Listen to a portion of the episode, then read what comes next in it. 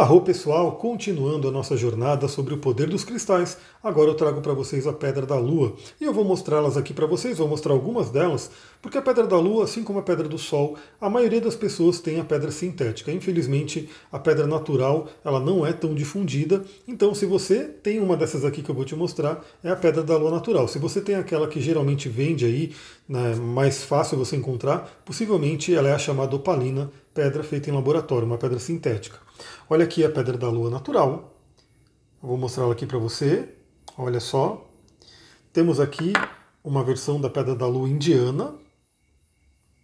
Olha só que bonita. Temos aqui também a pedra da lua pêssego ou pedra da lua pit, que conecta mais ao chakra sexual, swadhisthana.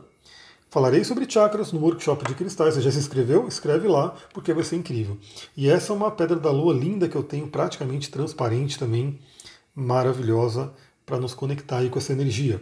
Bom, o que a Pedra da Lua traz para a gente? Eu vou ler aqui o material, esse material que você vai receber quando você participar do workshop. Primeiramente, a Pedra da Lua nos apresenta os mistérios, ajuda a gente a investigar os mistérios.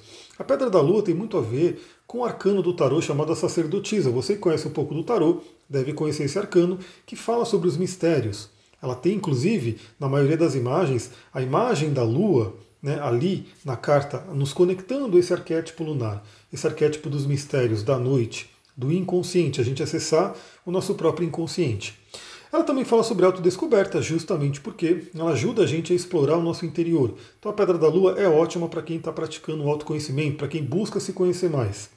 A Pedra da Lua nos conecta com a intuição, então, por exemplo, eu tenho um podcast também incrível que eu falo todo dia sobre reflexão astrológica do dia. Eu gravei essa semana, né? Eu não sei quando que eu vou postar esse livro, esse vídeo, mas é o livro aí, né? Livros estão sempre comigo, foi o ato falho do livro. Mas esse vídeo é, eu gravei essa semana falando sobre a Lua em Peixes, né? Estaremos um dia, na quinta-feira. A Lua estava sozinha em Peixes, não fez contato com ninguém. Eu falei, vamos trabalhar a intuição. Eu indiquei a Pedra da Lua para ajudar nisso. A Pedra da Lua também nos conecta com nossos sonhos. Também, para quem ouve o meu podcast, sabe que todos os dias eu falo: você sonhou? O que, que você sonhou? Procure interpretar. Os sonhos são nossos mensageiros e a Pedra da Lua ajuda a gente a se conectar com eles e a decifrar os sonhos.